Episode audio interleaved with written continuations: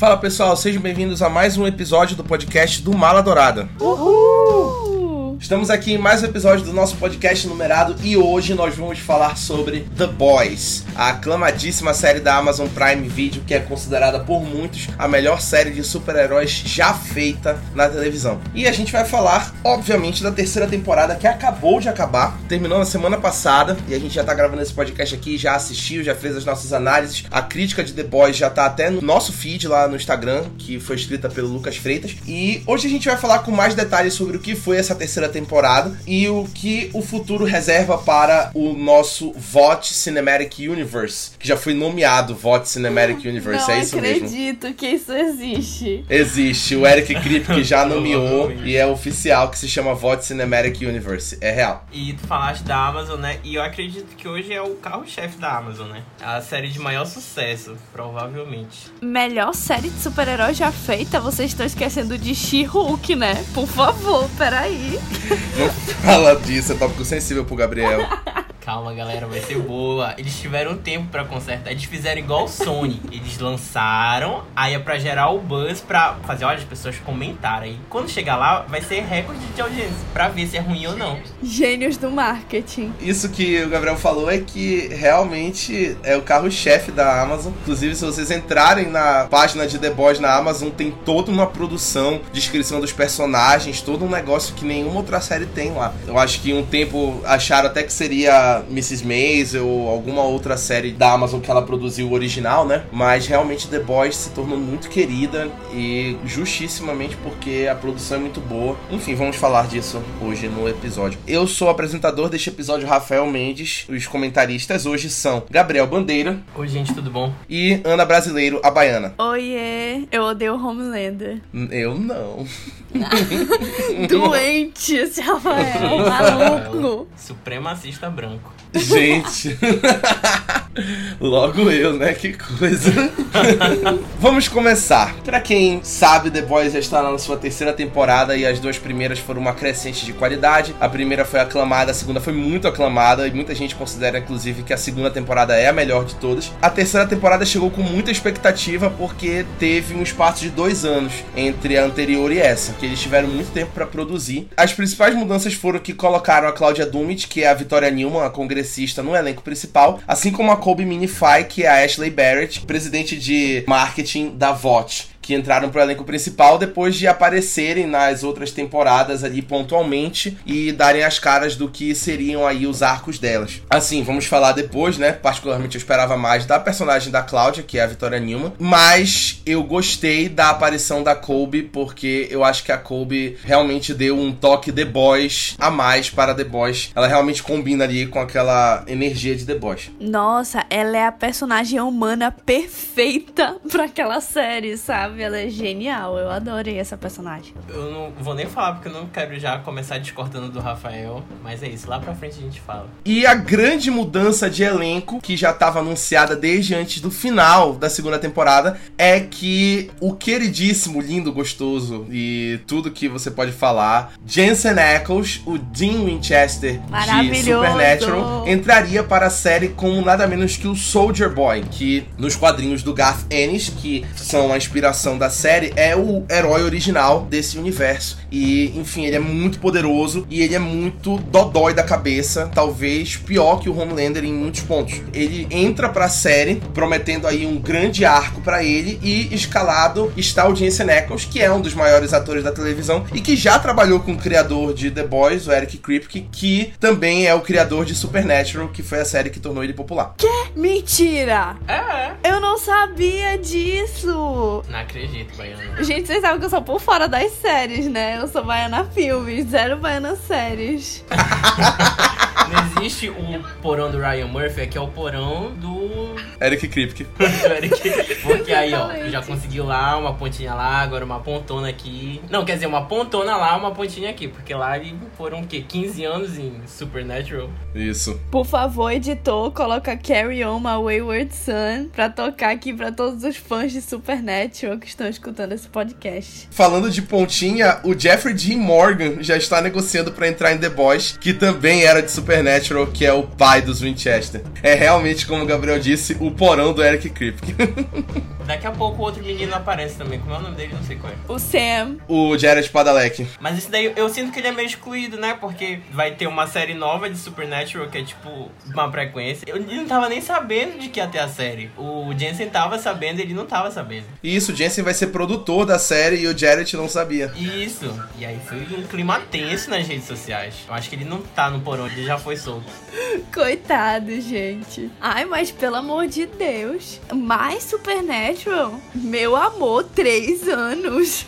Vai viver. Ele tá fazendo agora aquele remake de Walker Texas Ranger, né? Na CW. Eu acho que ainda tá, inclusive. Até elogiaram. Que ninguém tá assistindo. Alguém deve estar assistindo com certeza. Eu não tô, mesmo sendo fã da CW. O que aconteceu nessa terceira temporada? Ela se passa um ano depois da segunda e continua os ganchos que foram deixados ali. Então a gente tem aquele gancho da agência reguladora que foi criada pela Victoria Newman e na qual o Huey começa a trabalhar. E aí a gente também tem aí aquele arco de que os boys começam a trabalhar com essa agência sob o comando do Huey, né? E a gente tem a revelação da ideologia nazista da Tempesta, que aconteceu lá na última temporada, que foi um choque, todo mundo sabia que a Stormfront era nazista e tudo mais, e aquela coisa, e a queda de popularidade que o Homelander sofreu por conta da associação dele com a Stormfront. E então tudo isso continua aqui nessa terceira temporada que prometia começar um pouco psicótica por conta dessa situação, especialmente porque o Homelander estava mais baixo do que nunca e todo mundo sabe que ele é um egocêntrico que precisa de atenção. E uma coisa que foi prometida desde antes de começar a produção da terceira temporada é que a gente teria a adaptação do arco do Hero Gasm, que é chamado em português de Super Suruba. Eu amei essa tradução, inclusive. Fiquei me perguntando qual seria ela. Eu também fiquei me perguntando, eu adorei que eles colocaram Super Suruba, combinou super. Que seria adaptado em um dos episódios que já tinha sido anunciado que seria o sexto, todo mundo tá esperando pelo tal sexto episódio da terceira temporada que ia adaptar o Hero Gasm, que nada mais é do que uma grande orgia de super-heróis, como se nos quadrinhos normais já não tivesse isso, o Hero Gasm era muito pior. E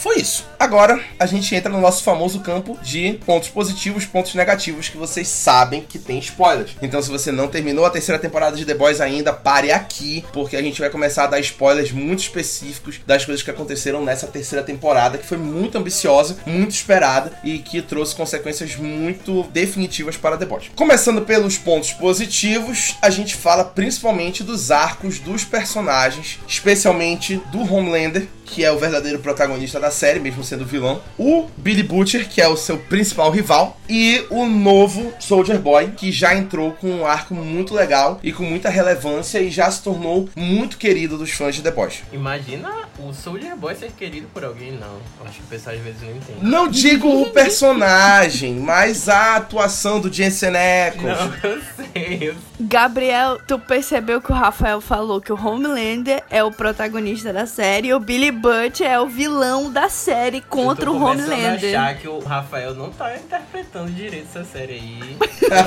eu acho que ele tá assistindo. Gente, eu errado. adoro o Anthony Starr, cara. Eu adoro a atuação dele e eu não consigo odiar o Homelander 100% por conta da atuação do Anthony Starr, entendeu? E eu acho que ele se destaca mais do que o próprio Carl Urban como o Billy Butcher, que deveria ser o protagonista, né? Mas eu acho que ele se destaca mais por conta da atuação dele, mesmo sendo o vilão da série, mesmo sendo a pessoa que a gente deveria odiar, a gente não consegue odiar 100% porque a gente fica encantado pela atuação do Anthony Starr, completamente magnetizado em todas as aparições dele em qualquer episódio. Não, assim, eu consigo odiar completamente, mas eu acho que é um personagem muito bem desenvolvido nas questões dele, nas vilanias dele, entendeu? Eu acho isso muito, muito interessante. Eu entendo quando tu diz que ele é o melhor personagem, eu concordo de certa forma, mas ele é completamente odiável. Mas é muito bem construído. Assim, né? A verdade é que todos os personagens de The Boys, até certo ponto, podem ser bem odiáveis, né? E eu acho que essa é a graça da série, né? Que ela traz personagens bem reais, assim. Tipo, ela, ela traz o pior do ser humano, né? Em forma de super-herói. Então, eu acho que esse é o intuito deles mesmo, com esses personagens. Então, eu acho que o Homelander. Eu não vou falar essa frase, que essa frase é muito forte.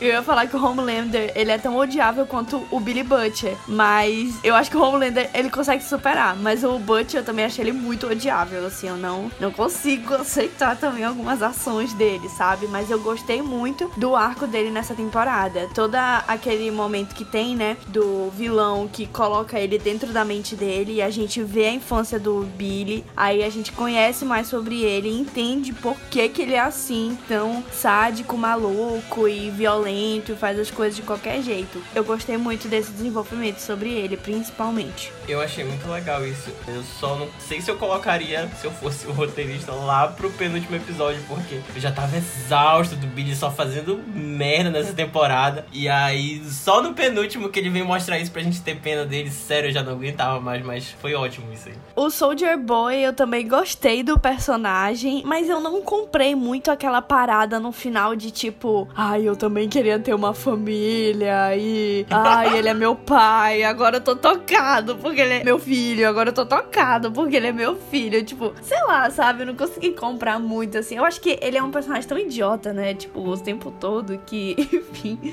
fica meio difícil de comprar sentimentos dele. É, eu achei um personagem interessante, porque eles basicamente apresentaram pra gente quem ele é. Eu acho que ele ainda vai ter uma relevância maior na próxima ou nas próximas temporadas. E assim, basicamente ele só foi introdutório essa parte, mas não tinha como se conectar muito com ele. E principalmente nessa última parte, que essa parte de ser pai e filho do Homelander já foi uma coisa bem. Mas foi um personagem muito interessante de conhecer. Eu acho que o que mais deixa forte, né, essa questão deles aí, é as atuações, né, dos três, como eu falei antes, né, do Anthony, do Carl e do Jensen, que foi realmente muito bom. E eu acho que a gente não deixa só neles três, né, apesar de que eu realmente acho que, assim, falando um pouco, né, que eu não tive a oportunidade de falar além dos outros, né, eu acho que o Billy realmente, nessa temporada, eles deixaram o Billy mais próximo do que ele é nos quadrinhos. Porque eu acho que antes ainda tinha uma linha muito distante entre ele e o Homelander. E nos quadrinhos a gente sabe que eles dois são dois lados da mesma moeda. Então tu consegues odiar muito bem tanto um quanto o outro. Eu acho que as atitudes do Billy nessa temporada chegaram muito mais perto do Billy odiável, do Billy babaca, que é nos quadrinhos e que a gente fica assim, não tem muita diferença entre o Homelander e o Billy. Eles estão lutando por coisas diferentes, mas eles seriam capazes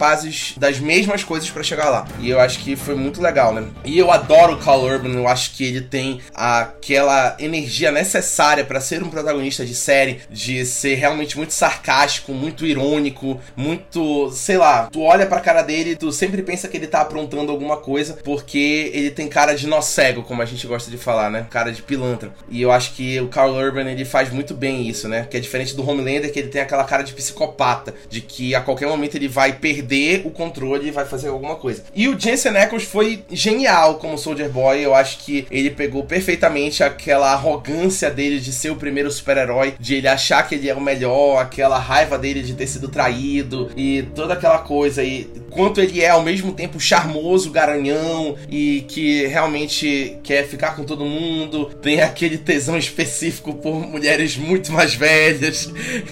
e eu acho que ele realmente ele conseguiu fazer tudo o que ele podia. Eu acho inclusive que o Jensen Ackles foi além do que a gente esperava dele, porque Verdade. ele sempre aparece muito com a família dele, ele sempre diz que ele é muito família, que ele tem filhos pequenos e que ele já tinha dito que ele não ia fazer muita coisa extrema em The Boys, mas eu achei que ele foi muito além do que a gente esperava dele. Tipo assim, ele disse assim: não vou fazer uma cena de orgia com o Anthony Starr que eles planejaram, eu e o Homelander fazendo sexo. Tipo, meu filho, você fez tudo faltando menos isso. Você chamou todos os palavrões possíveis na televisão, xingou todo mundo, se meteu numa orgia com mulheres idosas. Você fez tudo, porra. O que, o que que faltava? Era realmente só isso. Não faz a menor diferença nesse ponto, pô. Eu achei maravilhoso. Mas é porque ele é homofóbico, gente. Ih, climão. O personagem, o personagem. Não. Mentira. Tem o rumor de que ele realmente é, mas enfim, isso daí a gente deixa pro Meu tô pronta é, pra o passar Gabriel, pano, ele Gabriel, sempre eu traz não a acredito. fofoca. Não, não tem nada comprovado, mas dizem. Não, tu não vai achar, mas basicamente o que, que foi que aconteceu? Já que estão pedindo aqui, eu vou falar. Ai, o povo clama. Não, basicamente que foi? Teve uma, uma convenção, se não me engano, de Supernatural. E aí alguém, algum fã tinha comentado sobre a possibilidade do personagem dele ser bi, alguma coisa assim. E aí ele ficou, tipo, super revoltado com a pergunta. é, ele ficou super ofendido e tal. Aí desde aí o pessoal começou a desconfiar. E aí quando saiu essa notícia de que ele não queria fazer a cena e tal, aí todo mundo ficou. Hum, então pode ser que seja verdade. Mas é só isso, são só rumores. Tem um artigo sobre isso. It's a homophobic douchebag. Tá vendo? Gente, olha aqui. O fandom de Supernatural está se questionando se Jason Ackles é homofóbico. Gente. Jason Ackles se recusou a responder perguntas sobre o personagem dele Tá vendo? ter um romance sugerido pelos fãs com o Castiel e ele disse que ficou desconfortável com a animação do fã sobre o relacionamento, o possível relacionamento dos dois. Eu queria dizer que eu gostei desse personagem ficar mais confortável nessa temporada. Eu sou bissexual e eu percebi um possível contexto disso. E aí ele falou assim: não estrague para todos. Questão do personagem. Aí o cara falou, não queria que isso fosse desrespeitoso. Aí ele disse, não sei qual era a pergunta. Eu vou fingir que eu não sei qual era a pergunta. E eu vou seguir em frente. Ah, Meu Deus, gente. Isso tá bem claro pra mim. É pra isso que eu participo dos podcasts, é pra informar vocês das fofocas. Pensei que o Rafael ia twittar, tipo, Jason Ackles is a homophobic douchebag. Douchebag. e mais tarde a baiana, tu quer ver? Eu duvido se não. A baiana de noite assim, entediada. Olha, meu Deus, a primeira pesquisa do Twitter. Gente, nós estamos dando aqui um parênteses no podcast. Gente, tem que ver o que. Eu, né, querendo passar o pano. Vamos ver o contexto. Mas tem que fazer Vai um que ele falou recorte. isso porque ele realmente acha que o Dean é bi. Sei lá. Eu sempre achei que o Dean era Mal bi. posso esperar até o Jensen Ackles aparecer e a começar a fazer um method acting e sendo muito homofóbico. Ai, meu Deus. Falando de The Boys, socorro. Foi o Gabriel que fez esse tweet. Gente, não. Eu nem quis comentar sobre esse assunto pra não me chamarem de chato. Peraí, ele tem fotos com a bandeira LGBT, mas. Ele tem fotos com drag queens, tá? o recorte, o recorte. Isso é mentira, né? Isso é montagem, né? Não, isso é montagem? Gente. Só pode ser montagem. Ele com essa bandeira bi. Eu vou usar essa foto como icon do meu Twitter, foda-se. Me manda, Gabriel. Ai, que ódio. Vou te mandar o tweet. Eu quero fazer um comentário. Também tiveram dois outros personagens que eu amei, que- os arcos deles que foram mais desenvolvidos nessa temporada, que foi o French, né, o francês. Eu nunca sei o nome dela, eu chamo ela de Moncoeur, porque é como ele chama ela. Que mico. A Kimiko, isso. Eu amei também o desenvolvimento deles, principalmente da Kimiko, né? Que tem todo o rolê dela perder os poderes e tudo. E, enfim, depois ela querer ter os poderes dela por livre e espontânea vontade. Eu gosto muito desse casal. Eu acho que esse é meu casal favorito da televisão atualmente. enfim, amei, gente, a trama deles nessa, é, nessa temporada, sabe? Parece assim, tem alguma coisa de boa na série acontecendo, porque a série é só desgraça, é só coisa ruim. Então eu achei bom isso. E sobre o Soldier Boy e todo esse rolê, gente, eu achei também uma sátira perfeita sobre o Capitão América. O cara voltar, tipo, anos depois. E como na realidade seria, tipo, ele sendo super homofóbico, nojento, sabe? E não aquela coisa que o Capitão América é, que é tipo, hum, televisões e tal, sabe? Lista de coisas para fazer. Pior que eu não tinha nem pensado nisso, Baiano. E é realmente muito esperto deles. Eu gostei muito também do arco do Francisco Akimiko nesse ano de The Boys. Eu gostei que eles pareciam estar muito mais entrosados e eles finalmente tiveram coragem de abordar o romance deles, que já estava desde a primeira temporada se prolongando. E eu acho que foi legal. Ao mesmo tempo que eu acho que eles tiveram coragem finalmente, eu acho que eles não tiveram pressa e eu gostei disso. Eu acho que eles realmente foram muito pacientes com o romance deles. Não tornaram o arco dos dois só sobre o romance deles. Tinha muito mais coisas nas três temporadas. Por exemplo, na última temporada teve o caso do irmão da Kimiko. O francês tem aquele arco com a Nina, né? Que é a traficante que é ex-chefe dele. E eu acho que os arcos individuais deles se desenrolaram ao mesmo tempo que o arco deles como romance também funcionou muito bem. E eu achei bem legal. Continuando nesse lance de arco de personagem, eu acho que foi meu favorito da temporada foi de como exploraram todo o trauma do Leitinho. A gente sabia que ele tinha trauma em relação aos supers e tal, e dessa vez finalmente mostraram o que, que aconteceu e eu achei muito legal como foi feito. E um outro que eu achei muito interessante também foi da Starlight com o Hyugi,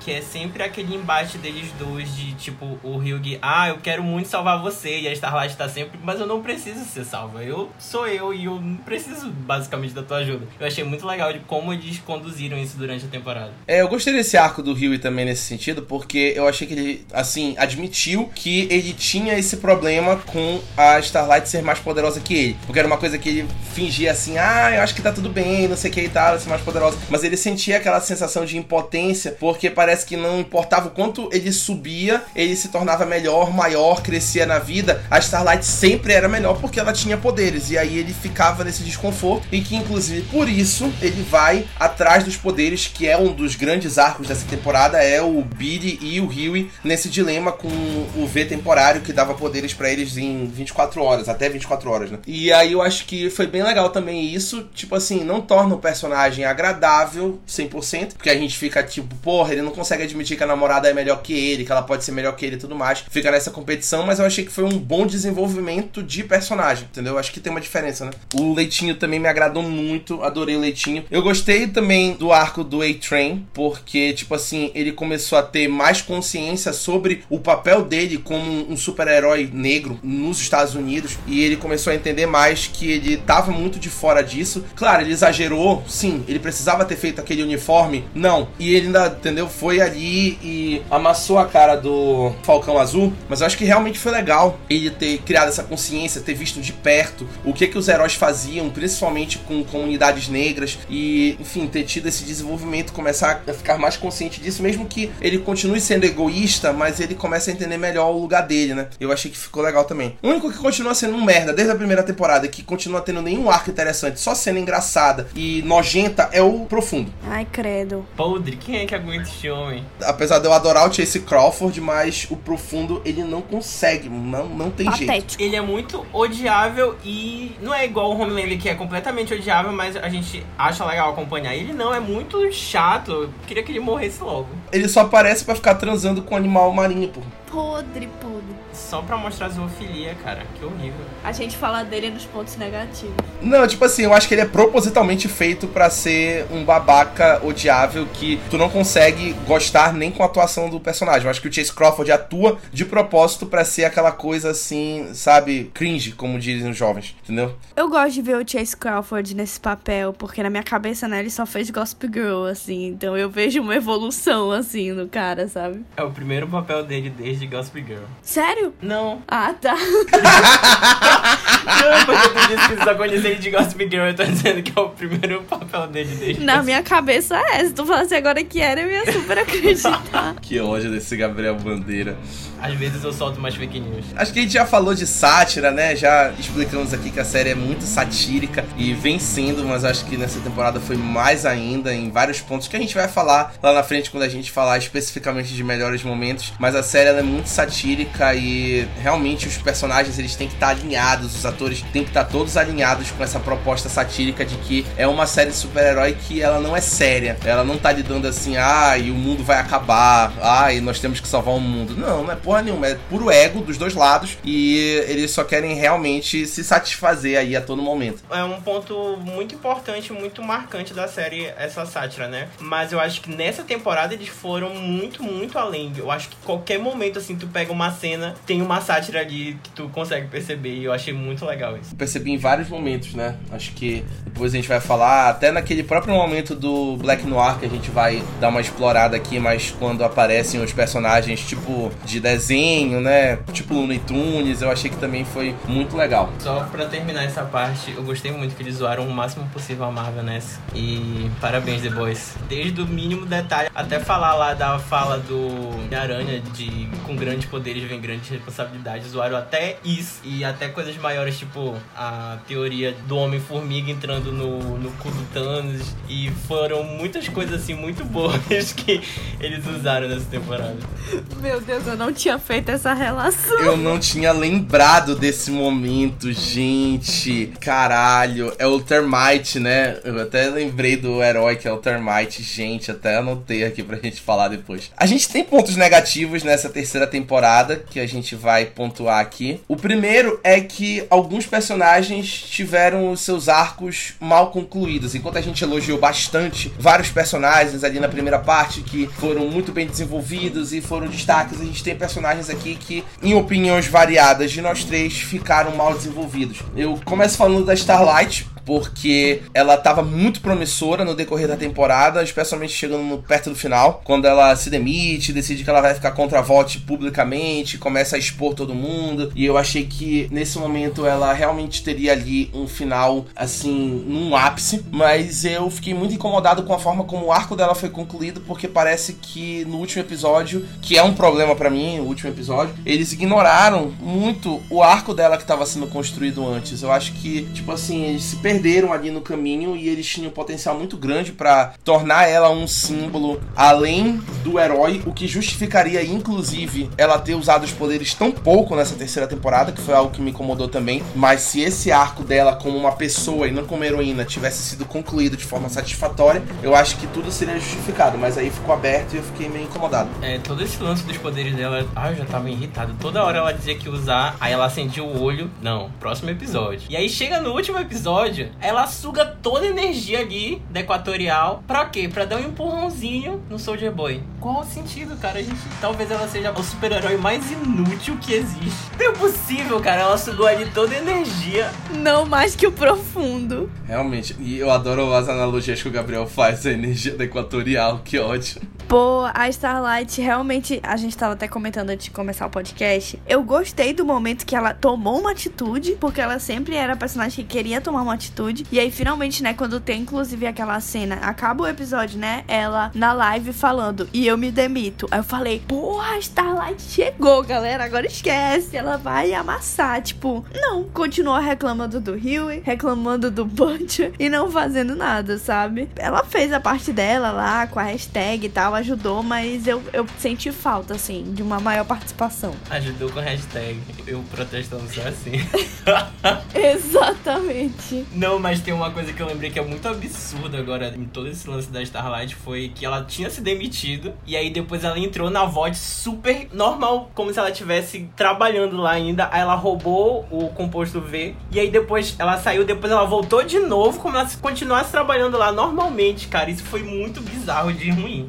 Fez nem sentido. Outro que me deixou muito incomodado foi o Black Noir, porque nessa temporada ele foi muito mais explorado como personagem, porque nas duas primeiras ele só era aquela entidade que ficava ali assombrando e não falava nada e tudo mais. Mas nessa temporada ele foi muito mais bem explorado, mas ficou a desejar porque enquanto eles exploraram muito e deram muito pano de fundo, como por exemplo a participação dele no Vietnã com a equipe lá, a Vingança, né, que era a equipe do Soldier Boy, e enfim, apareceu o dele, aparecer que ele foi o principal traidor do Soldier Boy que organizou a traição dele e tudo mais. Ele terminou a temporada assim muito apagado. Tipo assim, parece que não deram um encerramento devido para ele, porque ele foge quando ele sabe que o Soldier Boy voltou, ele aparece no episódio seguinte recapitulando o porquê do Soldier Boy odiar ele, porquê dele temer o Soldier Boy, só que ele morre na mão do Homelander, aparentemente e, tipo assim, nem reage, não faz nada, só morre na mão do Homelander enquanto ele tava se preparando para confrontar o Soldier Boy, o que ele não tem nem oportunidade. Queria muito ver ele confrontando o Soldier Boy de novo, mas aí ele morre na mão do Homelander. Aparecem aqueles bonequinhos, como a gente falou mais cedo, que são de desenhos, que não explica por que, que ele vê aqueles bonecos, por que, que ele enxerga tudo como se fosse um desenho animado. E, tipo assim, parece que eles colocaram um monte de coisa e não souberam finalizar. Ele teve uma evolução meteórica de desenvolvimento de personagem, mas depois cair do nada. Essa essa questão dos bonecos foi um negócio que me incomodou muito, porque aparentemente, pelo que deu para entender, ele deve ter ficado com algum trauma depois do que aconteceu ali naquela batalha do Vietnã, algum lugar ali que eles estavam. Mas assim, eles não deixaram implícito nem explícito isso e a gente tá simplesmente tirando a nossa cabeça que foi isso. Simplesmente colocaram lá uns bonecos na cabeça dele, ele imagina com aquilo e é isso, a gente vai ter que aceitar. E aí quando a gente tá finalmente conhecendo ele, o que, acontece? Ele morre. Qual o sentido? Não tenho muito o que comentar, eu concordo com vocês.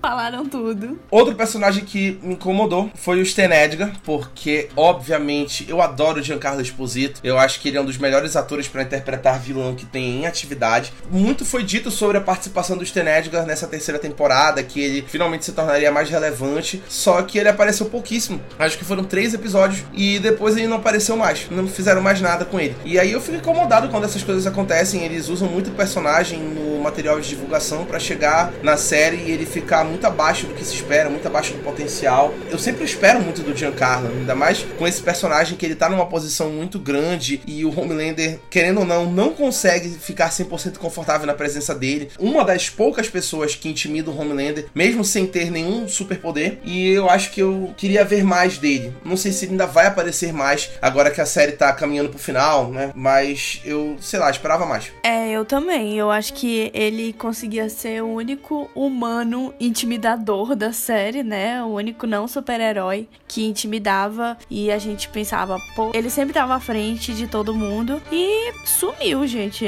A qualquer momento ele vai entrar aí nessa temporada, porque até agora nada. Eu acho que deixou a desejar e a forma como ele saiu, eu fiquei até sem perspectiva de volta dele, porque ficou aquela coisa meio assim definitiva, né? Quem tomou controle da VOT acabou ficando foi o Homelander, então não sei.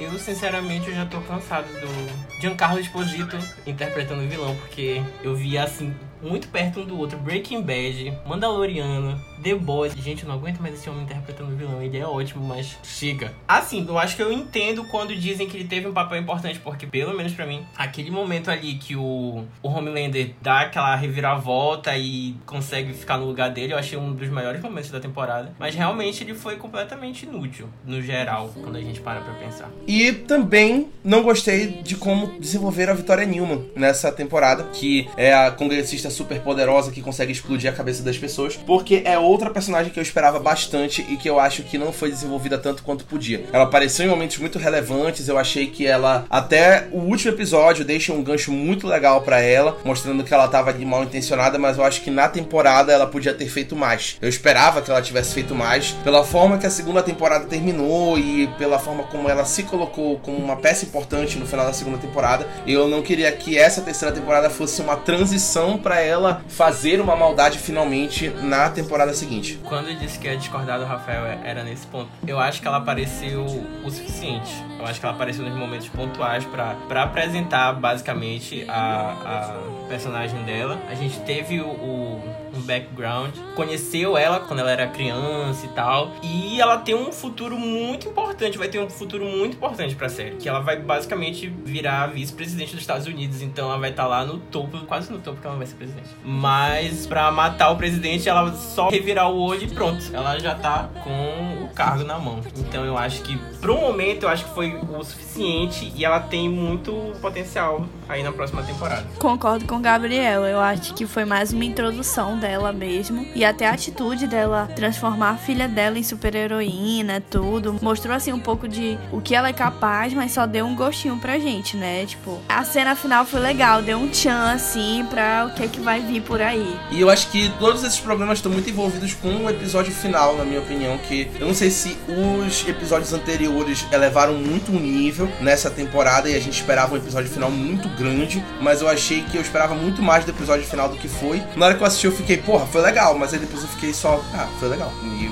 foi legal. Tipo assim, comparado com o final da segunda temporada, não chega nem perto. O final da segunda temporada foi muito mais épico, muito mais. Talvez essas escolhas de arcos de personagens, ou então a própria escolha de deixar os grandes momentos da temporada antes do episódio final, tornaram esse episódio assim um pouco abaixo do esperado. É, é muito difícil a gente não comparar, né? Porque o final da temporada passada foi um negócio assim épico. Eu acho que eu lembro quando saiu na internet, tava todo mundo, meu Deus, e aí aquela cena da luta das mulheres e foi um negócio assim, realmente muito épico. E nesse realmente eu senti que ficou muito abaixo, terminou basicamente do nada. Pra mim tem uns momentos completamente ridículos.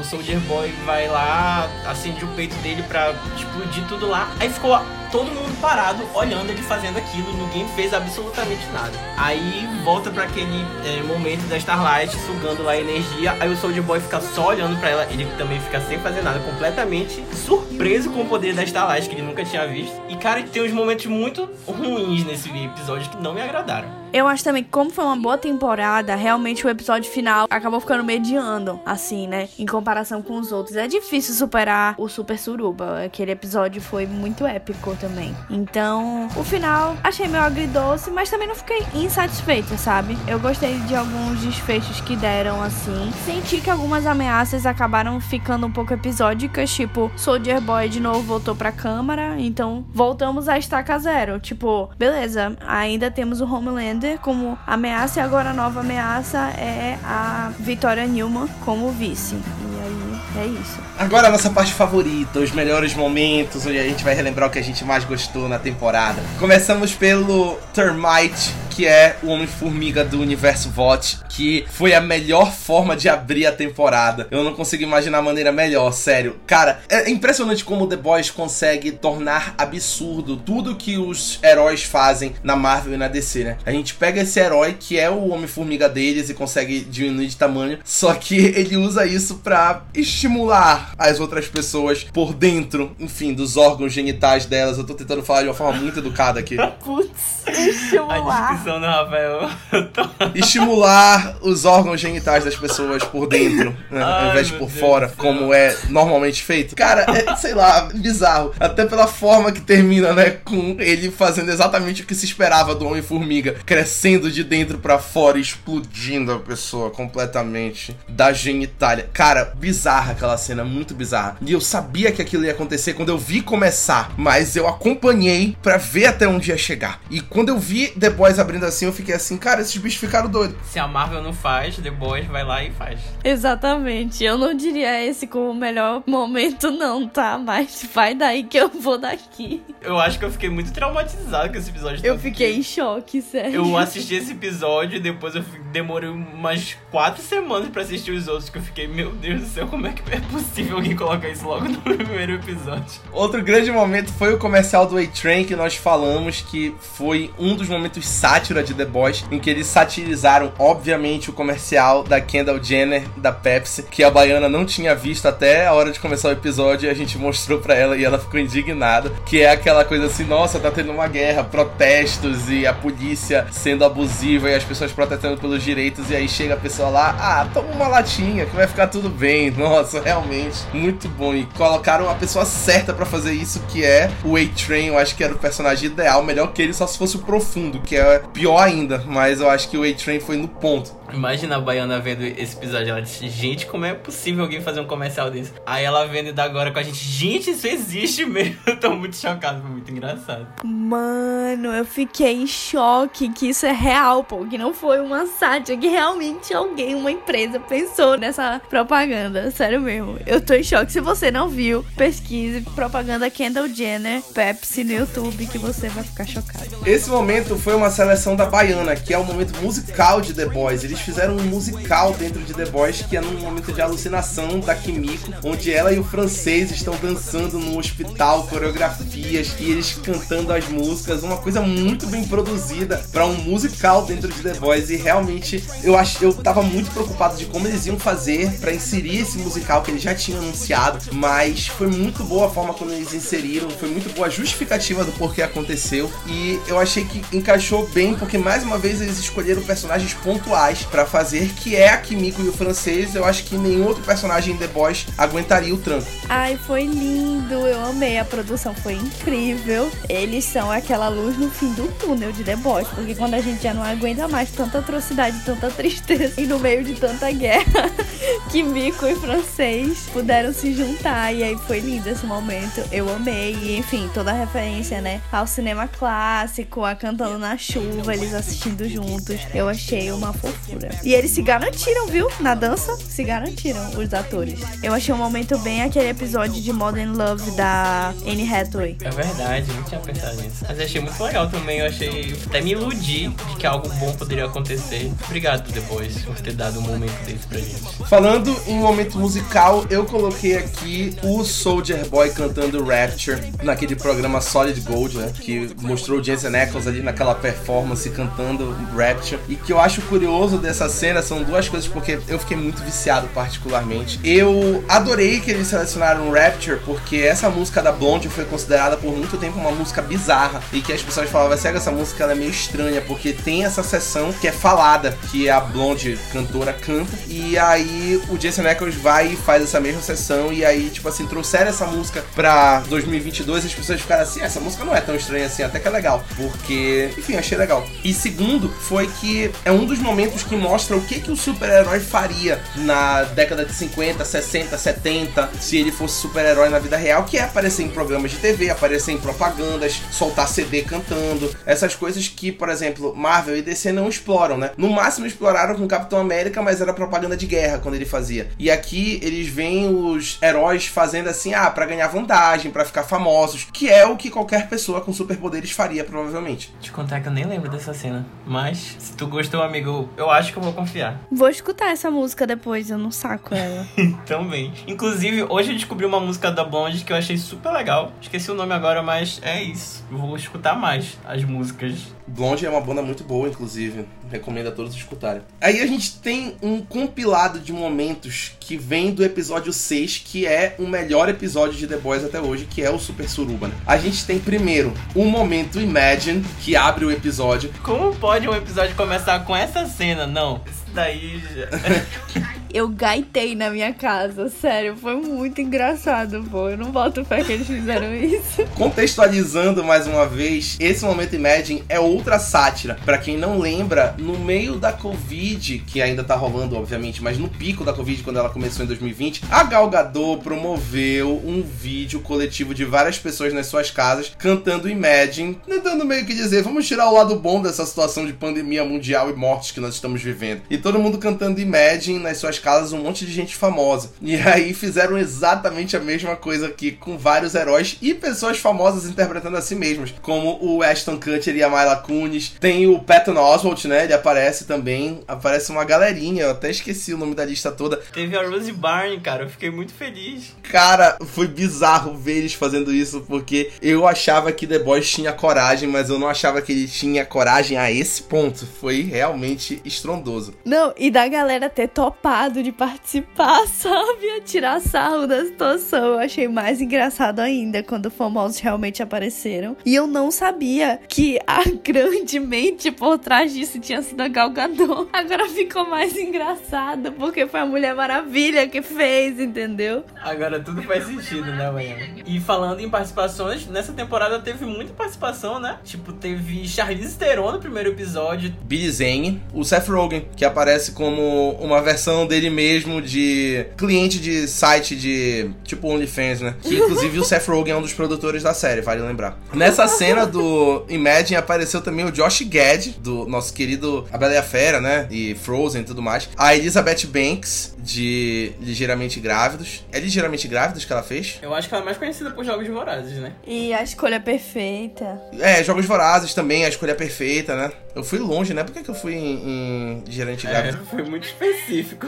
Eu acho que ela nem fez, acho que foi a Catherine Hill. Ligeiramente Grávidos é a Catherine Heigl. Ela fez o Virgem de 40 anos, ela fez Power Rangers também, que ela faz a Rita Repulsa, acabei de lembrar. O currículo. E a Rose Byrne a gente já falou, né? E foi isso, né? Esse momento do Imagine realmente foi icônico. A gente também teve, óbvio, o Hero Gasm em si, que foi aquele momento ali onde a gente tava vendo aquela super suruba acontecer. E o que eu achei interessante foi que muita gente esperava que o Hero Gasm fosse ser um episódio 100% dedicado criado para mostrar só a suruba. Na verdade, ele é um evento que estava acontecendo no meio da trama do episódio, onde os personagens precisaram ir e onde a trama estava se desenrolando enquanto estava acontecendo a super suruba. Isso que é interessante, por exemplo. A gente tem aquele momento onde o Huey confronta o A-Train. A gente tem um momento onde o Soldier Boy chega, onde o Huey encontra a Starlight. E tudo isso acontece com a suruba acontecendo de fundo. Então, as tramas estavam se desenvolvendo, os arcos estavam se desenvolvendo, mas o detalhe é que tinha uma suruba rolando no pano de fundo, a galera se passando assim, por exemplo, aquele cara que chega no Rio e fala assim: Quer transar? e o Rio fala: Não, não, preciso dar um descanso pro meu tá muito cansado, acabei de trabalhar muito. Ou então aquela cena que o leitinho abre uma porta e leva uma jarrada de leitinho. Tá bom, rapaz. Chega. Foi muito bom, cara. Eu achei que eles adaptaram da melhor forma possível. Não dava para fazer exatamente o que o Hero Gasm é, mas eles fizeram o melhor deles.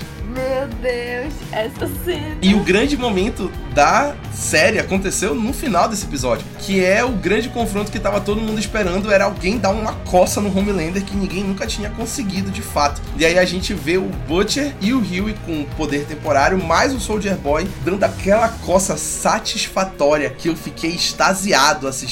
Eu não sabia o que sentir. Eu tava na beira do sofá assim, olhando aquilo acontecer. Eles estavam a isso aqui de derrotar derrotar o Homelander para sempre. Cara, foi muito satisfatório o Homelander pegando aquela coça e saindo desesperado, de medo, fugido. Ele correu, que ele arregou, ele não teve chance. E aí tu pensar assim, caralho, eles chegaram tão perto e eles nunca mais vão ter essa chance. Nunca. Cara, que momento satisfatório. Foi realmente o grande momento de The Boys até agora. Eu acho que tudo que foi construído até aqui era para esse momento, né? Então a gente vibrou assim. Realmente foi o melhor episódio da temporada. Do início ao fim. Ainda terminou com aquele lance da Starlight se demitir, foi que a gente já tinha falado e foi desse episódio, né? Então tudo aconteceu nesse episódio, foi muito bom, realmente. A gente também teve o momento da revelação que o Soldier Boy é o pai do Homelander. Eu realmente achei surpreendente. Assim, ficou decepcionante depois porque não souberam lidar com isso no episódio seguinte, que foi o último episódio, que a gente já falou várias vezes e tudo mais. Mas aquele momento onde revela isso é realmente algo que pegou de surpresa. Realmente não tinha imaginado que poderia ter essa conexão. E eu achava que, tipo, isso ia adicionar uma camada muito mais complicada na relação deles, né? Então, um momento, na hora que aconteceu, realmente me deixou de orelha em pé. É, pelo que eu soube, isso é diferente das HQs, né? Deles serem pai e filho, mas eu achei muito legal a justificativa, que aí tirou o Soldier Boy de cena e entrou o Homelander e tal, que seria mais forte que ele, achei interessante. E talvez mais fácil de controlar, né, na visão do médico que criou eles, porque acaba que não tá sendo tanto. E as lutas finais também foram muito boas, a gente vê os boys lutando contra o Soldier Boy. Óbvio que eles fizeram o melhor deles, mas não conseguiram tanto e foi legal. Mas o grande momento realmente do último episódio que tornou satisfatório foi ver a Queen Maeve lutando contra o Homelander finalmente, que era algo que tava engatado aqui na garganta dela já há muito tempo e ver ela realmente lutando contra o Homelander e dando trabalho para ele, né? Foi por pouco também. Esse foi outro momento que o Homelander sobreviveu por pouco. Momentos onde o Homelander sobrevive por pouco me deixam satisfeitos, apesar de gostar, né, do Homelander. Tava engatado na garganta dela eu acho que de todo mundo. Eu, pelo menos na minha, tava, queria que ela já tivesse dado uma coça nele há muito tempo antes. Mas eu achei muito legal o que, que gerou, de onde veio essa cena, na verdade. Porque naquele episódio que a Maeve tá presa ainda, e aí ela vê que alguém machucou o Homelander. Aparentemente era impossível. Ela vê assim, você tá com o olho inchado, alguma coisa assim. E eu acho que naquele momento ela sentiu alguma esperança de que tinha como aquilo acabar, né? E aí vem o episódio final, ela vem com toda a força e dá uma coça nele. Aí ela perdeu um olho, perdeu um olho, mas ela se vingou ali do jeito que ela podia. Ai, grande momento pra ela. E eu amei também o desfecho, que tipo, pô, ela virou uma humana e vai pra longe com a namorada dela. Finalmente, alguém que vai ser feliz nessa série. Um LGBT venceu na série. Um LGBT venceu. Se Deus odeia os gays, por que continuamos vencendo? Chupa Jensen Ackles. É, foi o grande momento do episódio de hoje, foi o Gabriel revelando essa informação. Sempre o Gabriel trazendo a notícia. Para encerrar o episódio, a gente fala do que o futuro reserva para o VOT Cinematic Universe, que o Eric Kripke nomeou como o VCU. Inclusive, ele abreviou de VCU, né? Se não tinha como ficar mais referência do que isso. The Boys já foi renovada para a quarta temporada no começo da terceira. Há um tempo atrás, o Eric Kripke disse que ele planejava terminar na quinta, mas ele já voltou atrás e disse que não sabe onde vai vai terminar The Boys. E aí a gente já fica preocupado dele transformar em Supernatural, que nem ele fez da outra vez, sendo que ele é um covarde, porque ele ficou só nas cinco primeiras temporadas de Supernatural e depois ele deixou pra outras pessoas estragarem a série. E aí ele vai querer fazer a mesma coisa com The Boys? Não vamos deixar. E aí eu espero que realmente The Boys comece a se encaminhar pro final. O Gabriel até falou no Twitter dele, que ele dá opiniões no Twitter dele de vez em quando, que realmente faz sentido agora que The Boys se encaminhe pro final. Sigam o Gabriel no Twitter, galera. Não, jamais. Não, não. A gente vê aí que já começa a se encaminhar para um possível final, né? Agora com o Homelander descontrolado de vez. E com o filho dele do lado dele, que vale relembrar que o filho dele finalmente aceitou o pai dele como ele é. E que mostrou que tem um lado realmente também maléfico, que tá no sangue, né? Vem desde o Soldier Boy até o Ryan. E que realmente pode se encaminhar aí para um Homelander no seu pior. Então a gente pode estar tá vendo aí realmente um caminho para um final, talvez na quinta temporada, a gente espera, para não se prolongar e ficar algo desnecessário. Eu acho que essa temporada foi muito importante para ter essa virada do Homelander, porque ele sempre foi essa pessoa, mas ele achava que as pessoas, o público em geral, não ia gostar dele desse jeito. E para ele é super importante ser amado. E aí, a partir do momento que ele descobre que as pessoas gostam desse lado dele, e aí ele vai surtar completamente do jeito que ele quer. E com esse final aí foi o que me deixou super empolgado para a próxima temporada, que ele literalmente mata uma pessoa na frente de várias pessoas e as pessoas aplaudem ele e é um negócio bem intenso. Então acho que vai ser bem empolgante aí o que vem por aí frente. É, e agora os The Boys eles estão mais unidos como nunca, né? A gente teve a Starlight chegando lá, o francês vai reivindicar férias remuneradas e plano odontológico. então eu tô animada aí pra essa organização na quarta temporada. Esse momento dos benefícios do francês alugou um triplex na cabeça da baiana. Eu passei mal. Como a gente falou de um VCU que o Eric Kripke está organizando, é porque a gente tem spin-offs de The Boys já em andamento ou em produção. Então, a gente teve uma websérie de The Boys que é com um jornalista, que é o jornalista da VOT, que ele entrevista alguns heróis e tudo mais que aconteceu entre a primeira e a segunda temporada, e mais um outro episódio entre a segunda e a terceira, que já tinha começado a expandir essa ideia do jornalismo da VOT, que fala ali sempre a favor dos heróis e esconde, né, o que tá acontecendo de verdade. Mas agora, realmente, o VCU tá expandindo de vez. Por quê? A gente teve no começo do ano The Boys apresenta Diabólicos, que é a série animada de The Boys, que teve aqueles episódios antológicos, cada um contando uma história dentro do universo de The Boys com estilos de animações diferentes e narrativas diferentes. E que inclusive tem uma crítica sobre Diabólicos no nosso feed e que trouxe inclusive um episódio que foi considerado canônico, que mostra o começo da relação entre o Homelander e o Black Noir, quando o Homelander começou a ser um super-herói e eles se tornaram amigos. É o último episódio da temporada, da primeira temporada e mostra o começo da relação deles, né? E mostra ali como o Homelander começou a se sentir mais seguro para ser essa pessoa babaca que ele é e que foi o Black Noir que apadrinhou ele e deu para ele todo esse conforto. E esse episódio canônico mostra muito da relação dos dois e a gente pode ver mais episódios canônicos na segunda temporada que já tá confirmada em produção e que deve sair aí entre a terceira e a quarta, né, de The Boys. E que é muito interessante inclusive assistir Diabólicos, são oito episódios de 15 minutos cada um, é bem curtinho e tem grandes elencos, tem o Andy Samberg, tem o Kumail Nanjiani, tem a Aquafina, tem muita gente por trás, não só no roteiro, mas como vozes, né? Então é muito legal dar uma conferida. Tem inclusive a Yeon Yu Jung, vencedora do Oscar por Minari. Ela também tá no elenco, então é bem legal. Tem muita coisa bacana em Diabólicos. Chocado. Eu vi aí quando saiu essa crítica, eu fiquei. Hum sei se é legal não. Eu simplesmente. Mas agora eu, tu me convenceu, Rafael. Obrigado. Ah, Rafael, mas eu dei 10, Gabriel. Como assim? mas aí eu, eu não levo em consideração muito o que o Rafael fala, por isso que. Mas agora ele falando, ele me convenceu. Tem inclusive um episódio que ele é no estilo de animação do quadrinho de The Boys, e tem o outro que é no estilo de animação de Rick and Morty. Então foi o Justin Roiland que produziu e tudo mais, é a mesma ideia. E o episódio que o Andy Samberg escreve é lindo, é o meu favorito. É um drama emocionante, que é o que tem a Ian Jung como dubladora. E é um drama real com o Andy Samberg que ele escreveu e tem um final lindo, maravilhoso, muito bom. E a gente vai ter um outro spin-off de The Boys, que é o The Boys apresenta Varsity, a academia de super-heróis de The Boys, que é bancada pela VOT. E aí vai mostrar tipo como se fosse aquela escola de super-heróis Sky High da Disney, mas no universo de The Boys com pessoas treinando para ser super-heróis numa escola com bolsa e tudo mais. E tem dois fatos curiosos sobre esse spin-off que deve sair sair aí no máximo ano que vem, é que ele vai se passar entre a terceira e a quarta temporada de The Boys, tá confirmado, e ele vai ter arcos que vão se entrelaçar com The Boys. Então, provavelmente a gente vai ter personagens aparecendo, talvez o próprio Homelander indo lá apoiar, fazer um discurso como o Capitão América faria, talvez. E aí ele chega lá para falar e tudo mais. Então, arcos de The Boys vão influenciar em Varsity e arcos de Varsity vão influenciar em The Boys. E o segundo detalhe é que nós temos brasileiro no elenco de Varsity, que é o nosso queridíssimo Marco Pigossi, que já está no elenco e está lá gravando, será um dos heróis em Varsity. Ele é o nosso representante brasileiro no VCU. Que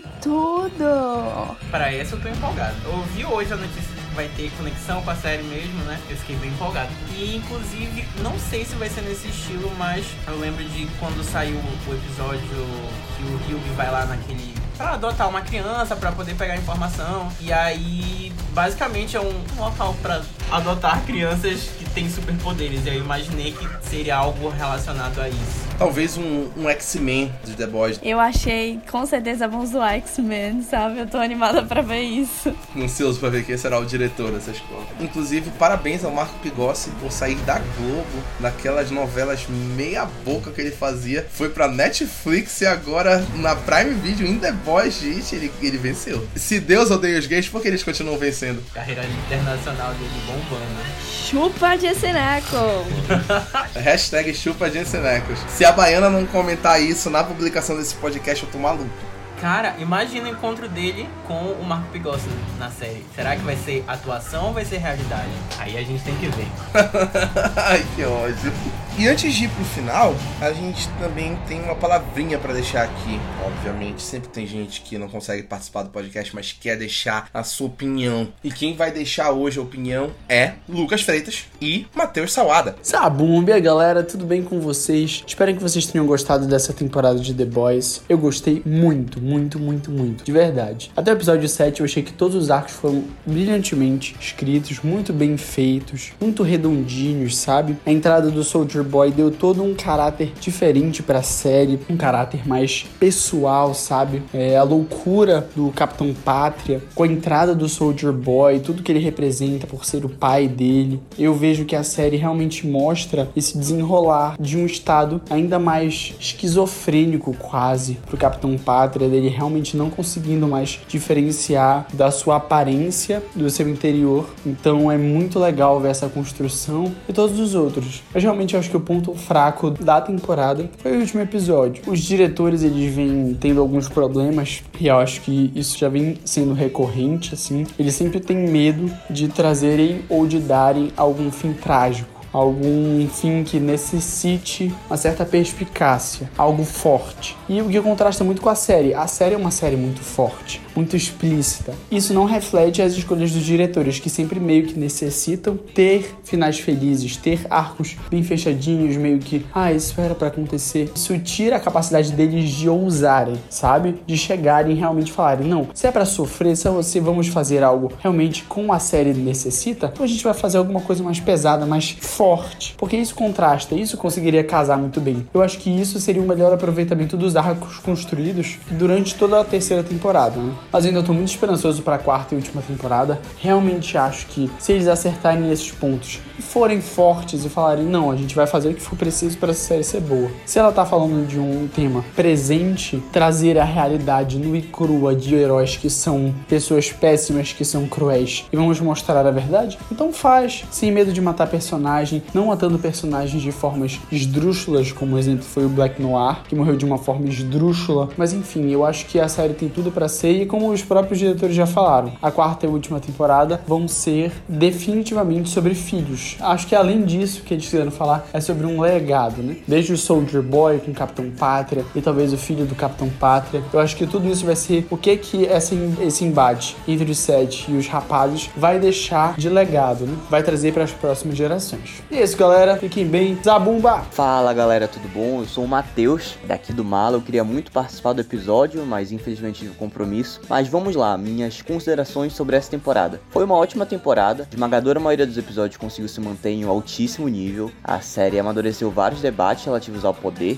que é a principal temática de The Boys. Eu gosto muito como a série consegue é, criticar todos os lados do aspecto político norte-americano, ao mesmo tempo é, se manter relevante e não ter uma postura isentona. É óbvio que a maior parte das críticas é de um eleitorado de extrema direita, muito pela situação do, do Homelander e tudo mais, inclusive tem várias referências visuais que são diretas de determinados momentos do governo Donald Trump, mas eles também fazem uma crítica, por exemplo, a um determinado comportamento presente dos democratas, no qual eles têm um discurso muito bonito, um discurso muito convidativo anti-establishment, mas que na verdade eles também meio que fazem parte do jogo político, né? Então eles não são tão diferentes, não são tão legais assim. Isso tá muito refletido no personagem da Victoria Newman. É, além disso, eu gosto que a gente também tem até uma crítica a um posicionamento levemente revolucionário quando a gente vê que os The Boys, que seriam esse grupo mais diferente, quer quebrar as estruturas políticas, que sabe usar os mesmos artifícios da classe dominante, né, nessa metáfora, para conseguir enfrentar esses indivíduos, é só uma reflexão muito louca que eu tive sobre The Boys Política. Além disso, eu acho que como série é perceptível o amadurecimento do roteiro e do nível dos conflitos que são apresentados. Eu gosto muito do desenvolvimento que deram pro Leitinho, por exemplo, onde exploraram um pouquinho melhor os transtornos mentais dele e conseguiram fazer uma associação perfeita com o que aconteceu com Soldier Boy, no caso a relação dos dois. Eu gostei muito do personagem do Soldier Boy, um personagem que a princípio parece não ser tão ruim quanto o Homelander, mas vai ganhando camadas e mais camadas, não só pelos momentos dele, mas também pelos momentos de outros personagens que contracenaram com ele. Eu gostei muito de, do desenvolvimento que não só o Leitinho, mas todos os caras do The Boys conseguiram. A Kimiko teve momentos ótimos, assim, de reflexão e aceitação do que ela é, de quem ela é, de entender quais são os poderes dela, qual a função dos poderes dela. É, eu acho que o Bruto tem momentos muito legais de entender para que ele tá fazendo todo esse massacre,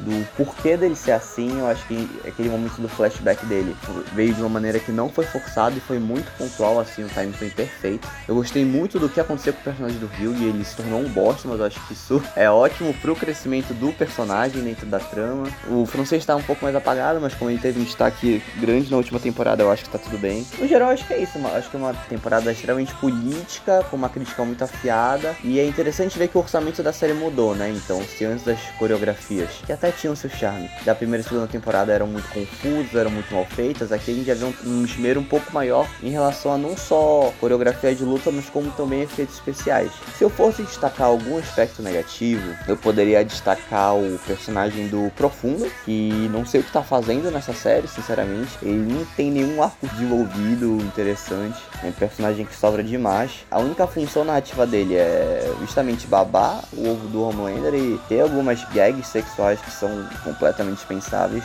E eu não gostei de uma cena em particular, mas aí já é gosto pessoal meu, em que a Starlight está enfrentando o Soldier Boy. Pois é, é uma cena que visualmente ficou muito bonita, ficou muito lumbrante. E esse é o problema, eu acho que The Boys representa os super-heróis de uma forma muito crua, de uma forma muito humana. E você ter um momento da Starlight onde ela tá flutuando e parece, sabe, um momento do Zack Snyder assim, nossa, que heroína, que mulher, como se ela fosse muito melhor que as outras pessoas, eu acho que isso é justamente contra o que The Boys propõe. Esse The Boys é isso, são heróis que não sabem utilizar os próprios poderes, que não tem momentos de, de grandiosidade.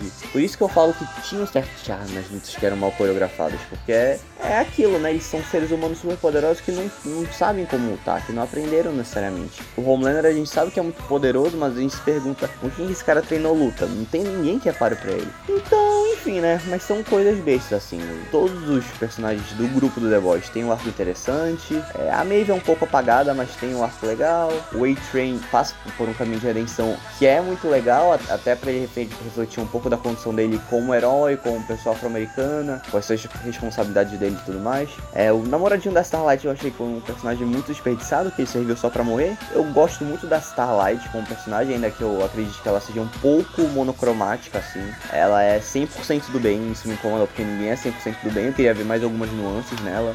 O Soldier Boy foi uma grata surpresa da temporada, eu achei que ele acrescentou mais que a Tempesta, por exemplo, não que ela tenha sido ruim, muito pelo contrário, ela mandou muito bem. Eu achei que o Jensen, Jensen Ackles, não consigo falar o nome dele, ele chegou muito bem na trama, incorporou muito o personagem, ele tem aquele jeito meio escroto, meio conservador, que dá uma ideia muito interessante do que poderia ter sido a figura do Capitão América pro MCU, coisa que já acontece no quadrinho da linha Ultimate, por exemplo. E é isso, uma ótima temporada, o saldo é muito positivo e ansioso pra próxima. Isso, galera. Obrigado por me ouvir. Nossa. E assim a gente encerra o nosso podcast sobre The Boys. Queria agradecer ao Gabriel e a Baiana pela participação maravilhosa. Agregaram tanto. Realmente estavam aqui afiados para falar. Passando fome os bichinhos esperando acabar para poder comer. Que a gente atrasou essa gravação. Não pense que eu forço eles a fazerem as coisas, tá? É tudo. É, a gente tá igual o francês, não tem plano odontológico, não tem férias. Não tem, não tem férias remuneradas, tem nada esse maladourada. Ah, e obrigado a você, Rafa. Estaremos aqui para a quarta temporada. Se tudo der certo, a gente até organiza um encena pra comentar toda semana. Acho que é o que precisa pra quarta temporada. Eu quero, hein? Comente aí se você quer um encena de The Boys. Eu super apoio. Daqui a pouco a Baiana vai estar lá no grupo do Maladourado protestando por benefícios dentro do Maladourado. Exatamente. Ai, que ótimo. Queria agradecer aos seguidores que acompanham nossos conteúdos. Fiquem ligados no feed do Maladourada. Tem muita coisa vindo por aí nesses meses, agora no segundo semestre, nas nossas críticas e nos novos episódios dos nossos outros programas de podcast. E inclusive esse mês tem o retorno de Valkyrias. Elas estão com um episódio muito legal e que promete ser mais engraçado do que todos, porque elas vão fazer um negócio bacana. Não vou dar spoiler, mas vocês vão conferir aí. Fica no ar. Teremos 30 minutos de soco sobre La La Land. Esse vai ser muito bom. Quero muito, estou muito pronto para enfrentar quase toda uma dourada contra mim, que está a favor do La La Land. Veremos. Em agosto tem o Rayo também. E enfim, fiquem ligados no maladourada.com.br e vamos ver o que vem por aí. Até o próximo episódio do nosso podcast e tchau. Tchau. Tchau.